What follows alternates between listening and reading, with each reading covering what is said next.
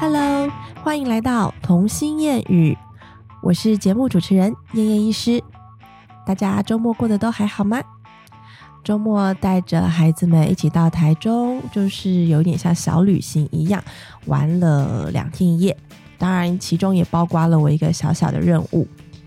其实我会有办这个小小的讲座，真的不是因为我已经很有名，或者是呃有做出一些心得或成就，真的只是单纯因为有这个机会，我就可以呃有一个小小的舞台，然后去多多的跟大家分享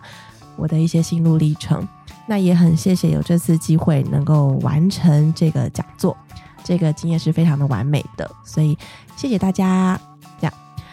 那我今天想要来跟大家聊一下，也不算太沉重啦，但是其实是日常生活中大家都会遇到的问题。我们常常在跟彼此好朋友之间聊天，我想大家几乎啦，你的好朋友身边会聊天的，坐下来聊一些家庭琐事啊，内心繁杂的事情啊，通常都是跟你年纪相仿、不相上下、辈分差不多的。比如说，呃，一样就是可以聊妈妈经啊，一坐下就可以聊很久。那当然，我们之间也会聊到一些嗯原生家庭的问题，或者是聊跟一些长辈相处的苦难的问题等等。那我在跟很多朋友互动的过程中，就会也是会听到一些跟原生家庭有一些，我觉得不能算是争执，诶，这个只能说是两代之间价值观的不同。因为我们这两代，其实说真的，我们的爸爸妈妈那一辈跟我们现在这一辈年轻人，就是差不多适婚年龄当爸妈这个年龄这一辈，已经是接受了蛮不一样的教育了。我们的教育已经是偏大量西化的，那中间有很多西化的理论，包括学一些爱的理论啊或什么的。我们除了受我们的爸妈的教育之外，学校的教育之外。其实我发现，我觉得真的很很酷的一件事情，身边有越来越多人时不时都会抱着书本在念，这也是让我非常的惊讶诶。呃，在上个礼拜一，我说我度过了很繁忙的一个白天，其实是因为我身体有点出状况，我的右耳有一些突发性的耳鸣的问题，就他会一整天都听到一些。感觉像是心跳声，又有点像是血管一些 shunt 的那种那种声音，就一整天都存在，只是大大小小声。那因为是突发性的，又是单边的，就会有一点紧张。我就到处问问我的耳鼻喉科的同学，然后请他们给我一点建议。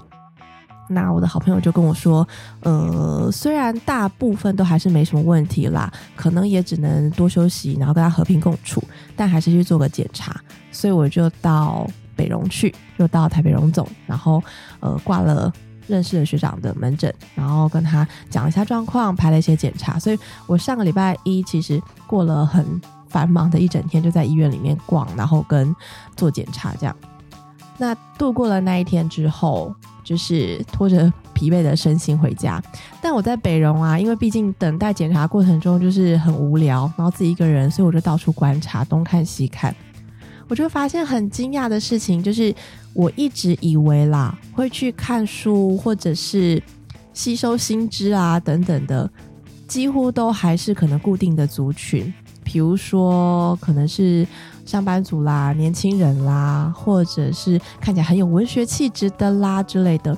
但我还蛮意外，是我在北荣的院区里面这样稍微兜一圈。我竟然看到连在等接驳车的阿妈手里都还有书，然后要上车之前急急忙忙的把书本给呃收好放进包包里面。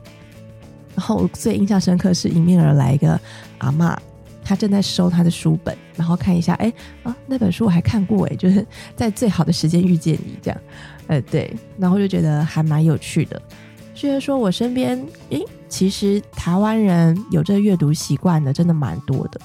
那再加上，呃，桃园不是有那个新的展演中心、新的图书馆成立了嘛？那新的图书馆成立，我们都有去，常常去里面去享受一下那里面的气氛。我真的觉得那是一个好棒、好棒的感受。我走进去之后，发现在里面看书阅读的人，真的比我想象中还多诶。在图书馆来讲，我一直以为它可能是一个国家的公共建设，然后里面可能就是二十四小时的冷气，你可以进去享受一个空间。结果殊不知，新开幕的这个图书馆，连进去你要找到位置，其实都还是蛮困难的。我去的是平日的早上哦，有时候还会觉得，嗯，真的蛮这区太多人了，去别区好了。这样，所以在这样大量阅读的风气之下。哦，我就觉得很感动。台湾应该是教育的部分应该会越来越好，真的很棒。好了，那我要再解释一下，大家就是包容一下我这一集的声音可能会不是很美丽，因为我大概去医院兜完一圈回来之后，我就真的有点小感冒。我不知道这是心态上的问题还是怎么样，还是太累，反正我就是有一点小感冒的症状，所以这几天会有一些鼻音啦、痰音啦等等的，请大家多多包涵。好。好，那我再兜回来，我今天想要聊的主题，我今天想要聊的是我们跟上一辈这两代之间，我们是因为在时代下的产物，会产生了不同的价值观、不同的人生观，所以也会造成了不断的冲突。那其实反过来讲，当我们这一代遇到我们现在孩子这一代，到时候他们成长之后，时代会轮替嘛，我们总是会变老。当我们变成老公公、老婆婆的时候，我们的孩子已经长大了。可是到他们那个年代，他们接受的又是新的时代的认知、时代的潮流，有可能就是又会像长江后浪推前浪，就又否定掉我们的一些价值观跟人生观。那在这中间，一代跟一代之间要如何取得平衡？我觉得其实有一点很重要，就是要能够。互相坐下来，平心静气的聊，互相分享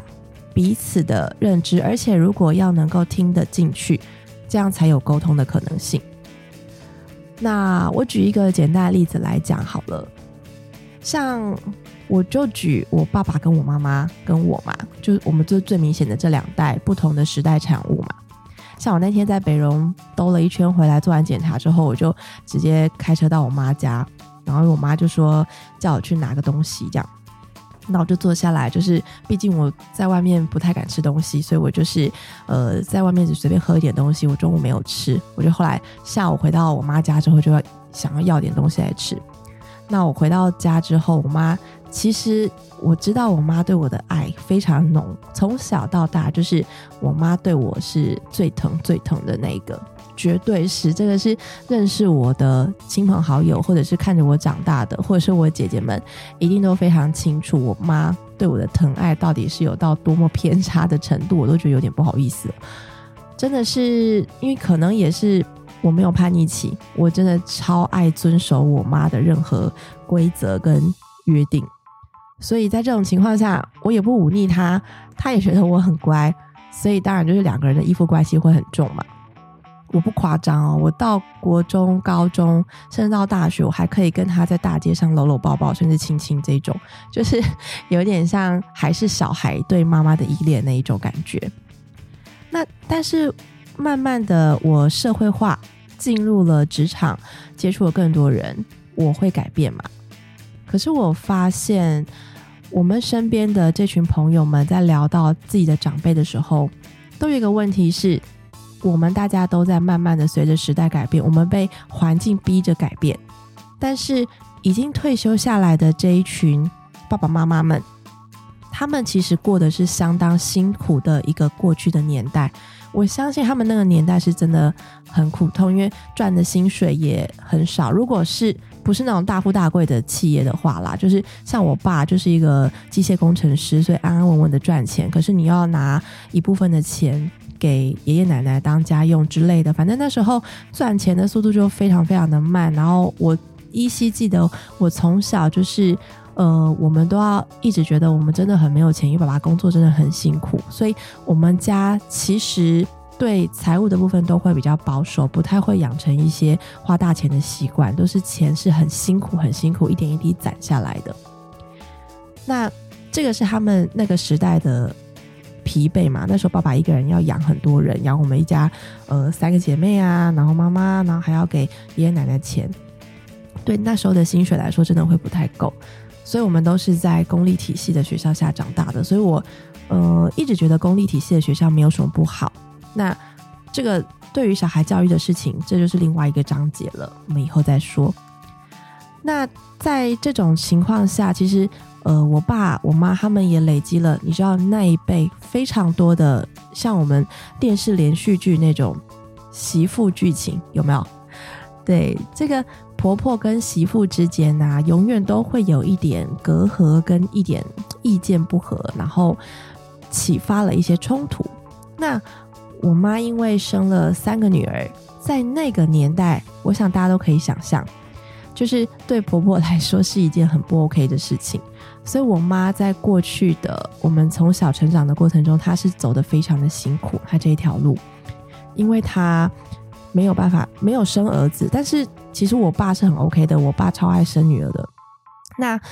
但是只有爸爸妈妈爱生女儿没有用啊，因为总是有一堆长辈或是一些三姑六婆或是一些邻居会很喜欢的，就是时不时的就哎呀再生一个儿子啊，或什么再拼一个啊之类的。嗯，还好，在我爸妈的意识里面，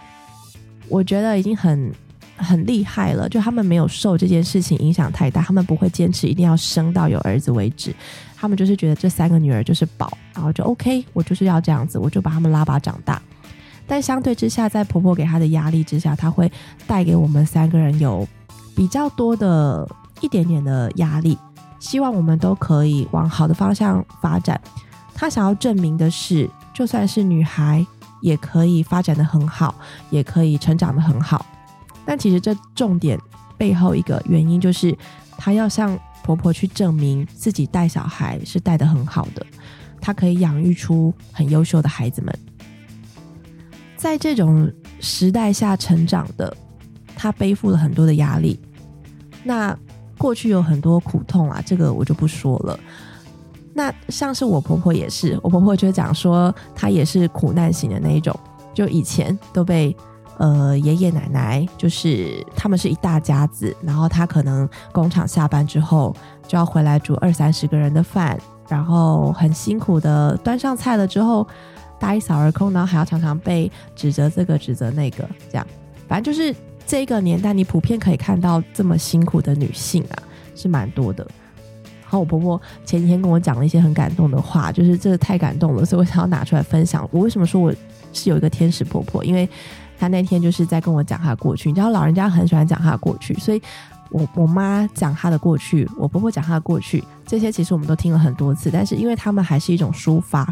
所以我们还是要聆听，让他们把过去那种你一直没有办法，呃，怎么讲，伤痕已经很深了，那种东西是就算时间再长，可能二十年、三十年，他们也没有办法放下的痛。那。事实的抒发对他们情绪来说当然是很好的，所以他们常常会讲这些，也是很有原因的。所以，呃，很多后辈都会觉得说，老人家都很喜欢重复的话，一直讲，一直讲。我觉得这是因为第一点，那是他们心中埋藏已久的伤痕；然后第二点是他们的时代下的产物，就是让他们创建成他们的思考，其实会变得相对比较没有弹性，因为他们就是得。被环境逼迫着，只能走这条路，所以他们没有太多的弹性。但现代人相对之下，你就算念了这个科系，你还是可以钻出另外一条职业，钻出另外一条天下。所以现代人多的是弹性，多的是机会，这个是时代上的不同造成的，所以会让两代之间有一些沟通上的落差。这个也是，就像比如说，如果我跟我妈讲说，妈，我要录 podcast，然后她还会。噔噔噔，就是头上三个黑人问号这样看着我，然后我就要解释一番什么是 podcast 这样。好，反正我妈应该也没有在听，因为要老人家用这个东西真的是有一点点困难。好好，这都是题外话。那我要讲的就是我那天就回到我妈家之后，其实是因为不舒服的情况才去医院。那妈妈对我的担心度绝对是可能会让她。没有办法睡觉啊，或者是坐不了椅子啊，没有办法好好的静下来看一篇文章之类的，这种的焦躁一定会有，我相信一定有，只是他没有跟我表达。但是见了面之后呢，就是我可能跟他讲说：“妈，你放心，呃，等报告。”但学长说大致上应该是没有问题之类的，我就会先跟他讲嘛，就是请他先放心。但这种事情你知道，当妈的是永远不可能会放心的。当妈的，就是你即使到小孩可能已经老了，变成老阿妈，你已经被阿揍了，你还是会担心你的小孩，这个是天性的问题。好，所以我妈在极度担心我的情况下，我妈就是讲了，就说：“哦，你身体真的很差哎。”诶，我不知道你们听到这样的话，或者是有没有一点点勾起你们的回忆。我发现，就是大概在六七十岁这一辈啦，他们因为旧有的传统教育下来，我们华人的教育一直都是比较习惯是以批评式的教育让他们成长，就觉得说我不能让你太多的赞美，让你拿翘，然后你就会整个太得意，这样，所以。他们接受的是旧有的，可能常常被批评跟指教这样的教育下长大，他们已经习惯了这样的风格，变成他们在对我们的时候，对他们的下一代的时候，也会不小心有一些看起来有一点伤人的言论。但其实我当下是已经很习惯，而且蛮平静的，我也不觉得有受伤。我就跟他说：“妈，你就是说你很担心我就好啦，但是我跟你讲，我没事，不用紧张。”我知道你很爱我，你知道吗？就是有时候我这样回答之后，我妈当下是有点愣住。她说：“其实他是真的是担心我，但是他也不了解他的第一直觉反应怎么会说出这样的话。这种的情况其实反复会发生啦。那有时候我们在沟通上面总不能直接跟他杠起来吧？就是说这跟身体没有关系吧之类的，有没有？”有时候，你你在你自己疲惫，或者是你的价值观没有跟他沟通好的情况下，这种就很容易造成两代之间的争吵啦。那我有一段时间其实也会，呃，在当自己当了妈之后，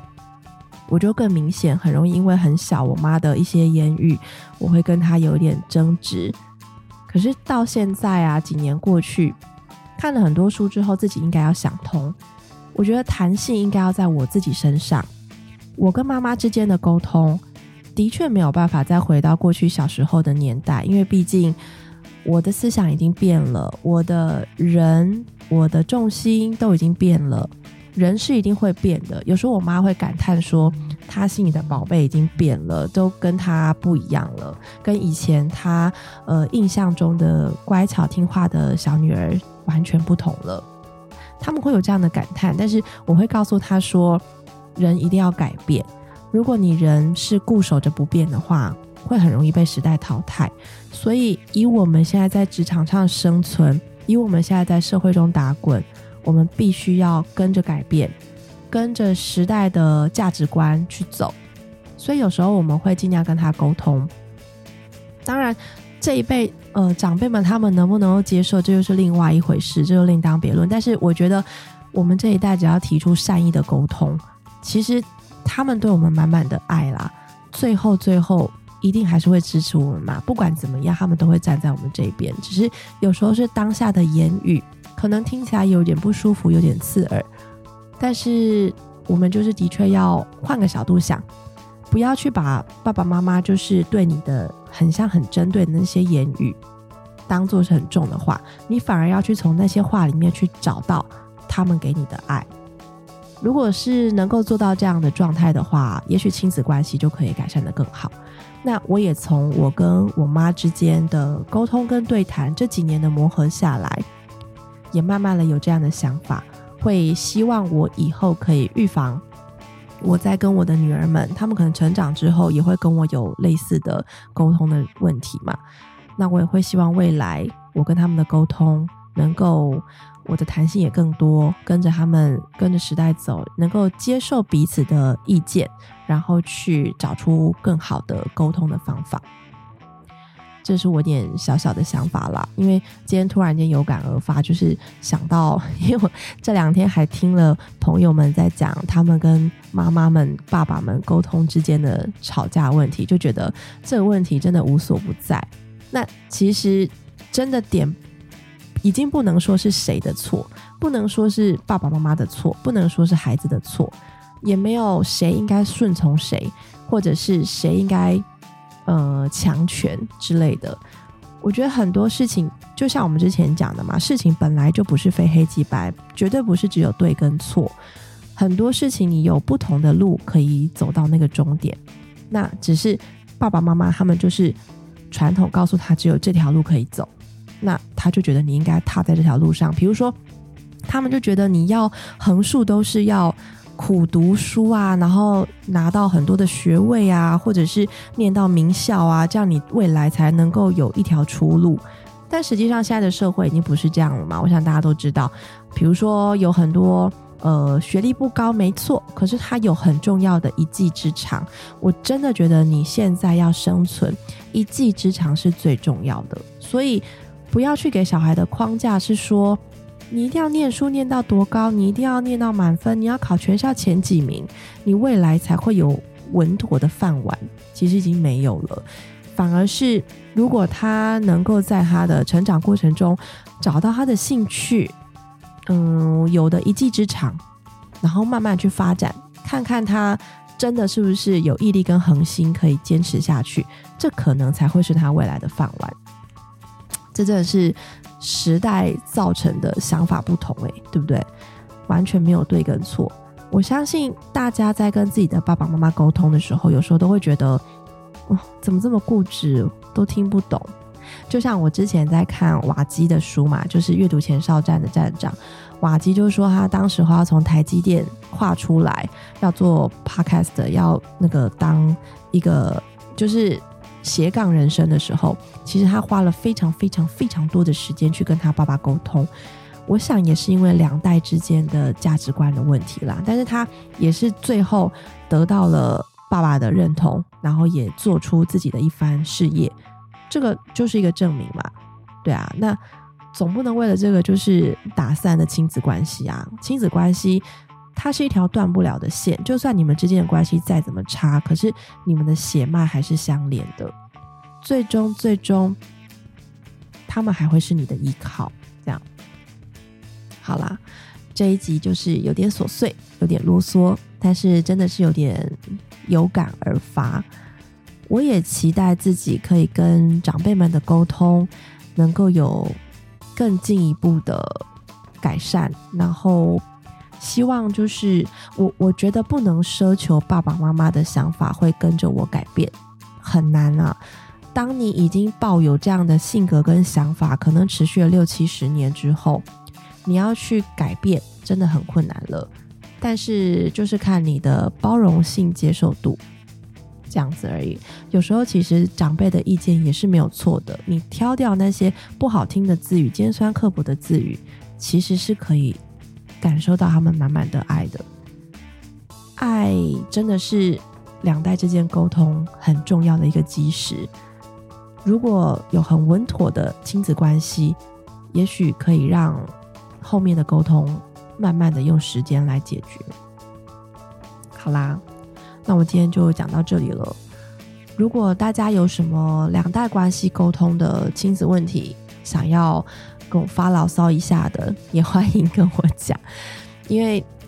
我觉得有时候我们都会劝朋友说：“好啦好啦，不要想那么多。”那跟妈妈沟通，就是真的有时候在气头上之类的。但是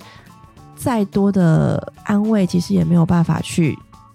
就是安抚到当事人的内心，因为毕竟他跟家长沟通问题还是在嘛。对啊，所以我们也只能站在朋友的立场支持他，然后告诉他我也有这样的状况啊，所以你不是唯一，你不孤你不孤单，你不寂寞。对我相信整个台湾社会应该还是有很多这样的问题吧，对不对？Maybe 世界 Maybe 就算是西方国家，老人家跟年轻人想法也是差非常的多啊，所以就是沟通技巧的问题嘛，跟需要耐心嘛，就这样。好，好吧。那我们今天就先到这里啦！欢迎大家没事都可以到我的脸书或者是 IG 搜寻童心谚语，去逛逛我的文章，不定期会有一些小小的心得，或是我家发生的大小事，无聊的好笑的都可以跟大家分享。那也很欢迎大家可以跟我分享你们的生活，我真的很喜欢听到你们跟我分享你们的想法，或者是你们的。悲啊、苦啊，或者是乐，我都觉得可以跟你们分享，真的很很荣幸。谢谢大家今天的收听，那我们下次再见喽，拜。拜拜。